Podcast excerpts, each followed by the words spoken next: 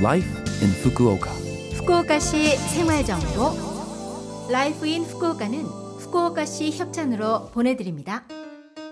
여러분 안녕하세요. 상쾌한 수요일 아침 DJ 김지숙이 인사드립니다. Life in Fukuoka는 여러분이 후쿠오카시에서 쾌적하고 즐겁게 지내실 수 있도록 다양한 생활 정보와 여행 정보를 소개해 드립니다. 매주 수요일은 저 김지숙이 한국어를 담당합니다. 자, 그럼 오늘도 짧은 시간이지만 저와 함께 즐거운 시간 보내시기 바랍니다. 후쿠오카시 생활 정보. 날씨가 쌀쌀해지면서 옷장 깊숙이 넣어두었던 겨울옷을 꺼내는 분들도 계시겠죠? 습도가 높은 일본에서는 옛부터 생활의 지혜로 무시보시라는 의류 손질 방법이 있습니다. 무시보시라는 일본어를 들으면 무엇을 떠올리시나요? 무시보시는 의류가 좀 먹는 걸 막기 위해 옷을 햇볕이나 그늘에 말리고 통풍을 시키는 걸 말합니다. 날씨가 좋고 건조한 날을 이용함으로써 벌레 예방과 함께 습기 제거로 곰팡이 번식을 방지하죠. 1월에서 11월 사이, 7월에서 8월 사이, 공기가 건조한 1월에서 2월 사이 등 1년에 3번의 무시보시가 이상적이라고 합니다. 여러분도 환절기에 해보시는 건 어떠세요? 후쿠오카시 생활 정보 육아 중이신 분들께 알려드립니다. 만 3살부터 만 5살까지의 유치원, 보육소, 인가 어린이집 등의 이용료가 2019년 10월부터 무료입니다. 단 통원을 위한 교통비와 급식비, 행사비 등은 지불하셔야 합니다. 보육원과 유치원에 따라서는 이용료 100%가 무료가 아닌 경우도 있습니다. 궁금한 점은 구청에 상담하세요. 구청에서는 전화를 통해 18개국 언어로 상담하실 수 있습니다.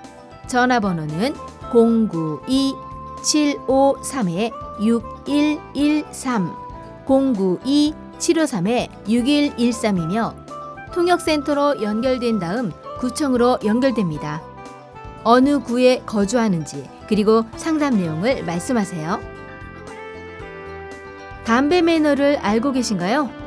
걸으면서 또는 자전거를 타면서 담배를 피우는 행위는 삼갑시다.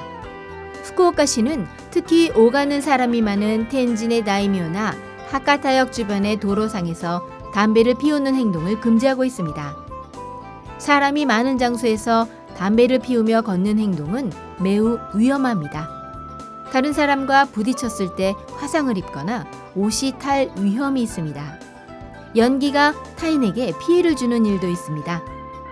또한 담배꽁초를 도로에 버리면 화재의 원인이 될 수도 있습니다.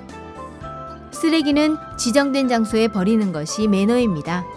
밖에서 담배를 피울 때는 휴대가 가능한 재떨이를 지참하세요.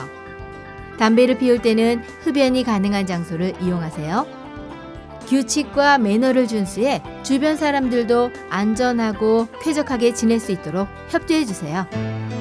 후쿠오카시 생활정보 이번 주 Life in Fukuoka 한국어 어떠셨어요? Life in Fukuoka는 팟캐스트로 언제든지 들으실 수 있습니다. 그리고 블로그를 통해 방송 내용을 확인할 수도 있으니 Love FM 공식 홈페이지에 Life in Fukuoka 페이지도 놀러 오세요. 살짝 건조하지만 차가운 바람이 기분 좋은 가을 아침. 뜨거운 커피 한 잔으로 하루를 시작하시길 바라며 이 노래 보내드립니다. 브라운 아이즈의 1집 앨범 벌써 1년 가운데 With Coffee. 자 그럼 청취자 여러분 즐거운 하루 되시고요. 저 김지숙은 다음 주 수요일 아침에 뵐게요. 안녕!